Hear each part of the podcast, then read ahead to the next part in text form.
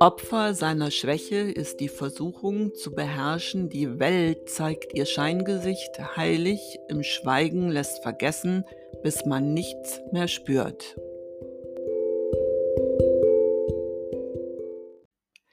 Das ist mein Gedicht Schwäche. Mein Name ist Mira Stephan und ich rede hier mit meiner wunderbaren Tochter Jill. Hallo. Na, sag mal, hast du die Beerdigung der englischen Queen geschaut? Nee, ich musste doch arbeiten, Mensch. Hm. Und du? Ja, ich musste auch arbeiten. Ja, Mensch, toll. Außerdem bin ich ja Team Diana. Ne? Ja. Also irgendwie war die mir immer näher. Gut, die ist so. natürlich, die wäre, wenn sie noch leben würde, ja auch genauso alt wie ich. Und ähm, ja, die Queen hat mir nie so, hat mich nie so vom Hocker gehauen. Ne? Sie hatte so beim Reden immer so ein äh, ausdrucksloses Gesicht. Und das finde ich ja nach wie vor seltsam. Und ähm, mir ist die Ansprache nach Dianas Tod noch sehr gut in Erinnerung. Ähm, ich weiß nicht, ob die HörerInnen sich vielleicht auch noch mal auch daran erinnern. Also sie sagte damals, äh, was ich Ihnen jetzt sage, als Ihre Königin, Königin und als Großmutter, sage ich von Herzen. So, also so hat sie ja damals ihre Rede eingeleitet Mhm. und dabei völlig emotionslos geguckt. Und ihre Worte passten einfach nicht zu dem Gesicht, das keine Regung zeigte. Ja, und das ist mir immer noch so in Erinnerung, wenn ich an die Queen denke. Mhm. Naja, aber wie auch immer, äh, ich meine, mit Sicherheit ist diese Be Beerdigung ein historisches Ereignis, aber Mhm. Das gut. schon. Und das ging ja auch stundenlang, glaube ich. Also echt, es war ja ein großes Event. Ereignis. Ja, ja, Ereignis ist das Ja. bessere Wort, das stimmt schon. deswegen, ja. Ja, also es Hm. sicherlich sein, hat das seinen historischen Wert, aber wie gesagt, ähm, ich bin Team Diana und ähm, deswegen hat mich das auch jetzt nicht so mitgenommen oder Mhm. bega- also interessiert so. Ne? Ja. Naja, wie auch immer, äh, lass uns dann mal lieber zu heiteren Themen kommen. Ja, na gut. Ähm, hast du denn eins? Ja, ich habe gesehen, die Heu äh, Heute-Show, die ist äh, aus ihrer Sommerpause zurück. Ach so, das ähm, hier die Satire-Sendung im ZDF ist das, ne? Ja, genau. Also Mhm. ich muss sagen, wenn ich die schaue, bekomme ich immer gute Laune. Das ist wirklich witzig gemacht. Ja, doch ist es auch tatsächlich. Und ich habe auch noch, ja, was Heiteres eigentlich nicht. Ähm, ist gar nicht so heiter. Ah, dieses Aber ich hab- Ding jetzt. Aber ich habe trotzdem was. Ah ja, Ähm, erzähl mal, was hast du denn Schönes? Ja, also ich hatte, ich weiß gar nicht, es war vor unserer Sommerpause, vor unserer Sommerpause jetzt. Ja. Ähm, das ist schon ein paar Folgen dann jetzt her. Da habe ich doch mal gesagt, dass ich auf Netflix ähm, so eine Serie gucken will. Die heißt Manifest. Die, Ja. äh, ne, da stand nämlich, dass da irgendwie 99 Prozent Übereinstimmung sind. Und dann wurde mir die halt empfohlen. zu und dir jetzt, also zu genau, dem, was du zu- sonst auch immer guckst. ja, genau, wollte ich ne? gerade sagen. Genau, also Mhm. zu dem, was ich sonst so schaue. Und das würde dann total übereinstimmen. Also dachte ich, dass diese Serie ja total mein Ding sein muss, Mhm. bestimmt. Ähm, ja, aber leider hat die mich jetzt nicht so abgeholt. Ach, muss ich sagen. Ja. Ja, also ich habe jetzt acht Folgen geguckt. Ah. Ähm, bin jetzt so gesehen bei der neunten, also die habe ich noch nicht angefangen und ich weiß auch noch, also ich weiß nicht, ob ich überhaupt weiter gucken will. Aktuell erstmal nicht. Ja, Und äh, worum äh, geht's da? Hol uns mal so ein bisschen ab. Ja, genau, also ich hatte das auch schon erzählt, ich glaube, es war Folge 61. Ähm, da hatte ich das schon mal kurz zusammengefasst, aber jetzt nochmal zur Erinnerung. Ja, ich weiß das nicht mehr so ganz genau. Mhm. Und ich denke mal, unsere HörerInnen auch nicht. Ja, eben. Ne? Nee, ist ja schon was her. Mhm. Ähm, also in dieser Serie landet ein Flugzeug erst fünf Jahre nach dem Start. Also die heben ab Mhm. und dann landen sie wieder und denken, ja, es sind vielleicht drei Stunden vergangen oder so. Mhm. Ähm, ja, und dann waren es aber fünf Jahre und warum das so ist, weiß niemand. Ah, ja. Und die Passagiere stellen dann aber fest, dass sich die Welt halt ohne sie weiterentwickelt hat. Also das ist total krass. Sie selbst sind überhaupt nicht gealtert. Wie gesagt, für sie sind ja nur ein paar Stunden vergangen. Mhm. Aber alle anderen sind eben fünf Jahre älter und da ist in fünf Jahren total viel passiert. Ah, ja. Und alles hat sich geändert. Und ähm, ja, dann wollen die halt, ähm, diese Passagiere eben herausfinden, was da genau passiert ist. Ah, ja. Und zusammenfassend, ja, empfinde ich Manifest als schon sehr düster. Ich finde es auch ein bisschen langatmig, weil man die ganze Zeit wissen will, was dann jetzt passiert ist. Und das zieht sich jetzt so. Mhm. Und es sind auch vier Staffeln, also die vierte erscheint noch. Ach so, ähm, ja. Und ich weiß nicht, ob die ernsthaft diese Story oder das Geheimnis jetzt, ich habe den Eindruck, die wollen das über die vier Staffeln ziehen. Und das finde ich ein bisschen lang. Das Geheimnis, warum die Fünf Jahre später, äh, genau, warum, Ah, ja. das, warum Mhm. das Flugzeug irgendwie, warum da fünf Jahre vergangen sind, aber sie nicht gealtert sind. Das ist, Ja. äh, das, anscheinend wird das erst in der vierten Staffel aufgelöst, glaube ich. Ich bin mir jetzt nicht sicher, ne, aber ich meine, Es ja, hört sich irgendwie ein bisschen langweilig an. ja, Und auch kein bisschen heiter. nee, deswegen habe ich ja gesagt, ich habe nichts Heiteres gerade dann mitgebracht. Ach nee. ja, naja. Ja gut, also dann würde ich sagen, dann machen wir da jetzt mal einen Cut und Okay. kommen zu unserer beliebten Kulturrubrik äh, Horowakui. Na gut. Und wie schon in der letzten Folge angekündigt, geht es heute um den Schriftsteller Günter Grass. Genau, und der gilt als einer der bekanntesten Schriftsteller Deutschlands ähm, nach dem Zweiten Weltkrieg. Stimmt. Und ich bin quasi mit ihm aufgewachsen. Und ich erinnere mich, dass ich als Schülerin unbedingt das Buch Der Butt lesen wollte. Mhm. Doch das gebundene Buch war sehr teuer. Also wenn ich das richtig in Erinnerung habe, hat es so 38 D-Mark gekostet oder vielleicht waren es auch 28. Aber ich weiß, dass es für mich als 16-Jährige ähm, im Jahre 1977 unerschwinglich war. Aber meine Eltern waren so lieb und haben mir das Geld gegeben. Und ähm, ja, und dann habe ich mir das gekauft und gelesen und eigentlich ziemlich wenig verstanden, weil ich ja erst 16 war. und ähm, ja, also wie gesagt, er ist ja ein hochgelobter Schriftsteller. Und Ja. deswegen habe ich damals gedacht, muss ich das ja auch lesen. Ja, das war damals so meine erste Begegnung mit Günter Grass. Aber ich habe noch eine Anekdote äh, zu einem Buch von Günter Grass. Mhm. Ja, hau raus, ich höre.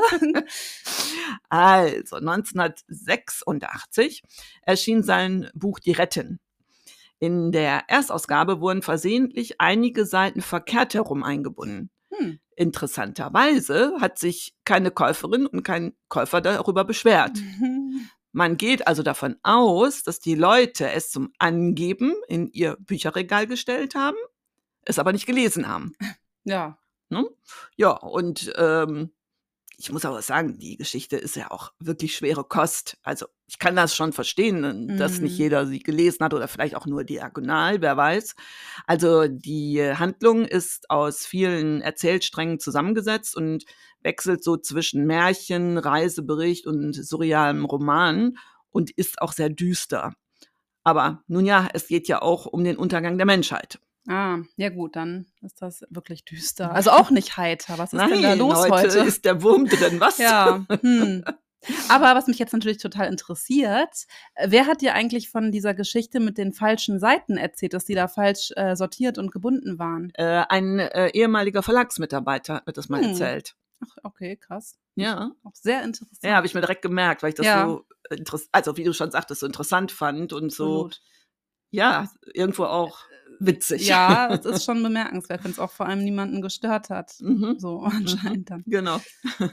Ja, ähm, und noch was. Du hast doch in der letzten Podcast-Folge angedeutet, dass Günter Grass nicht zu deinen Lieblingsschriftstellern zählt, oder? Das ist sehr richtig. Aber davon erzähle ich gleich mal. Mhm. Ähm, jetzt will ich erstmal kurz äh, auf sein Leben eingehen. Also starte ich jetzt. Günter Grass wurde 1929 in Danzig, Langfuhr, geboren. Und seine Eltern besaßen ein äh, Kolonialwarengeschäft. Und als 15-jähriger Gymnasiast meldete er sich freiwillig zur Wehrmacht. Wohl, so wie ich das mal nachgelesen habe, um der familiären Enge zu entkommen. Und er war zunächst Luftwaffenhelfer und mit 17 wurde er zu einer Panzerdivision der Waffen-SS einberufen. Als Grass bei Kriegsende in amerikanische Gescha- Gefangenschaft geriet, äh, gab er sich auch als Angehöriger der Waffen-SS zu erkennen. Öffentlich allerdings gab er diese Mitgliedschaft alle, äh, erst im August 2006 zu. Hm. Ab 1947 arbeitete er bei einem Steinmetz in Düsseldorf und von 1948 bis 1952 studierte er Grafik und Bildhauerei an der Düsseldorfer Kunstakademie. Anschließend studierte er dann mit äh, bis ich glaube 1956 an der Hochschule für Bildende Künste in Berlin und er arbeitet dann als Bildhauer, aber auch gleichzeitig als Schriftsteller. Und 1954 heiratete er die Schweizer Tänzerin Anna Margareta Schwarz und mit ihr lebte er von 1956 bis 1959 in Paris und dann anschließend in Berlin. Und aus dieser Ehe stammen vier Kinder. Zudem bekam er mit zwei anderen Frauen Töchter. Was? Der Lümmel. Ja, ich weiß jetzt auch nicht, ob das, ob er da fremdgegangen ist oder ob Ah, das, äh, okay. ob er die Be Ehe, Ehe beendet hat und dann eben, ähm, naja, Affären hatte. Ähm, Hm. ja, aber auf jeden Fall war er seit 1979 in zweiter Ehe verheiratet und zwar mit der Organistin Ute Grunert. Und Ende 1995 zog Grass mit ihr dann nach Lübeck. Und dort habe ich im August, wie aufmerksame Hörerinnen wissen, also HörerInnen wissen, so muss man ja sauber gendern, äh, das Günter Grass Haus besucht, das früher sein Büro war. Mhm. 1959 wurde äh, Günter Grass quasi dann über Nacht mit seinem Roman Die Blechtrommel berühmt. Und dann folgten weitere Romane. Und viele mochten seine exzessive und provokative Sprache, aber viele auch nicht.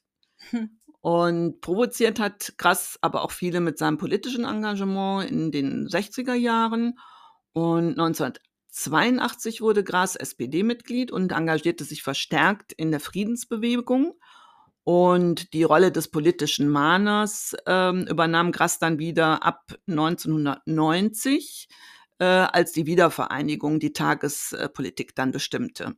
Und er warb für eine allmählich zusammenwachsende föderalistische deutsche Kulturnation.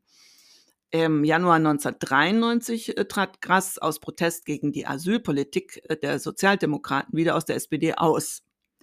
Doch im Bundes, äh, Bundestagswahlkampf 1998 setzte er sich für den SPD-Kanzlerkandidaten Gerhard Schröder und seine rot-grüne Bundespolitik ein. 1999 erhielt er den Nobelpreis für Literatur und 2015 starb Grass im Alter von 87 Jahren. Hm. Ja, der ist schon alt geworden. Ja, Ja. das stimmt. Das ist ja noch gar nicht so lange her, dass er gestorben ist. Nee.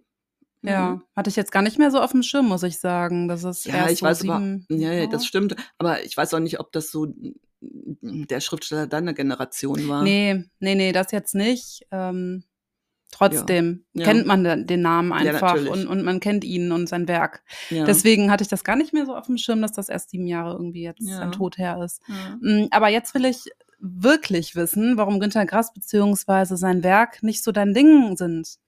Ja, ich meine, es ist ja unbestritten ein toller Schriftsteller. Ähm, aber wie gesagt, ähm, ja, meine Sicht darauf ist eine, eine andere, eine persönlichere, eben eine andere. Als ich jung war, existierten Frauen quasi in der Schriftstellerei nicht. Also es gab sie schon, aber der Literaturbetrieb war ausschließlich männlich besetzt. So, und Grass gehörte seit 1957 zur legendären Gruppe 47.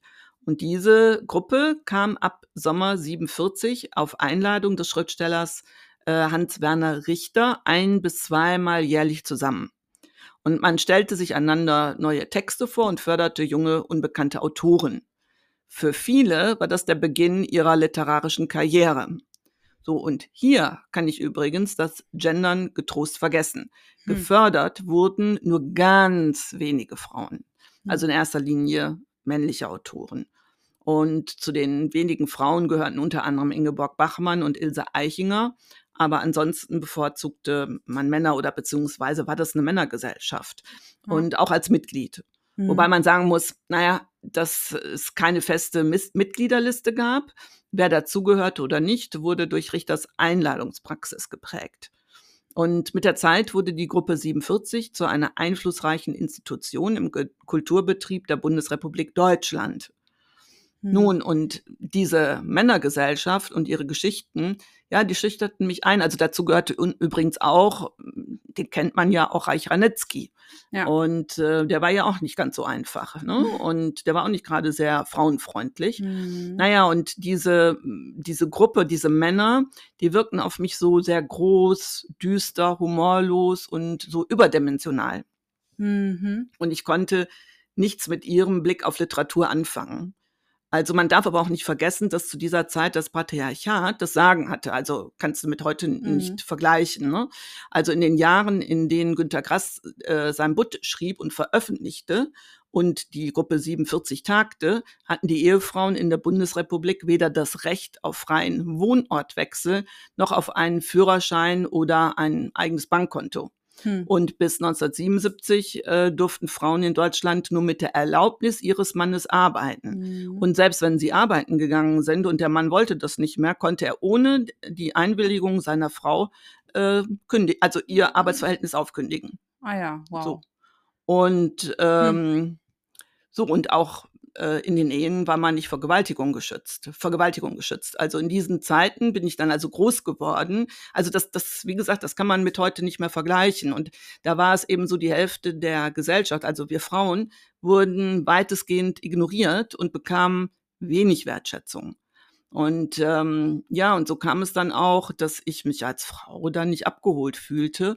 Und ich konnte einfach mit diesen männlichen Schriftstellern der Nachkriegszeit nicht ganz so viel anfangen. Also ich habe mich zwar bemüht und wollte das, aber ich habe gemerkt, dass es einfach nicht so mein Ding ist. Hm. Und deswegen las ich irgendwann nur noch französische Schriftstellerinnen wie Simone de Beauvoir oder Anna Nin und US-amerikanische Schriftstellerinnen, aber auch Schriftsteller. Und deren Geschichten waren mir näher, die waren lebendig, die waren witzig, die waren voller Humor. Ne? ja. So inzwischen hat sich der Literaturbetrieb in Deutschland ja Gott sei Dank geändert. Aber trotzdem das Unbehagen vor den Männern der früheren und zum großen Teil auch meiner Generation sitzt mir immer noch so ein bisschen im Nacken und schlägt sich natürlich auch auf meinen Literaturgeschmack nieder. Ja, das ist auf jeden Fall nachvollziehbar. Und dann geht es den Frauen in meiner Generation ja schon besser eigentlich. Ja, du durchaus, auf jeden Mhm. Fall. Aber Vorsicht ist geboten, wenn man äh, sich die Rückwärtsrolle in Polen, Ungarn und auch in den USA anschaut. Ja. Aber wie gesagt, das ist ein anderes Thema. Das Problem können wir heute nicht lösen. Aber ähm, vielleicht können wir etwas anderes lösen. Also, ja, ich höre. Wer war Georges Sand? Ja, das äh, Georges Sand war eine tolle französische Schriftstellerin und wir hatten ihr Leben und Werk auch schon mal vorgestellt, nämlich in Folge 14. Also es lohnt sich ganz besonders, diese Folge mal zu hören, denn darin verrät meine Mutter das Rezept für arme Ritter. ja, sehr lecker. Sehr lecker. Ja, und ähm, deswegen, das lohnt sich. Und kommende Woche reden wir über Josef Dannhausers Gemälde mit dem Titel List am Flügel. Das ist von 1840. Ja, und auf diesem Gemälde ist übrigens auch Georges Sand zu sehen. Ja, und das wird hochinteressant, liebe HörerInnen. oh ja. Das müsst ihr euch auf jeden Fall anhören. Mhm. Doch jetzt kommen wir zum Ende unserer heutigen Folge. Das war Erbse und Schote für diese Woche. Wir hören uns nächsten Dienstag wieder. Ich freue mich drauf. Bis neulich. Und ihr wisst ja, bleibt erbsig. Glück auf. Tschüss. Tschüss.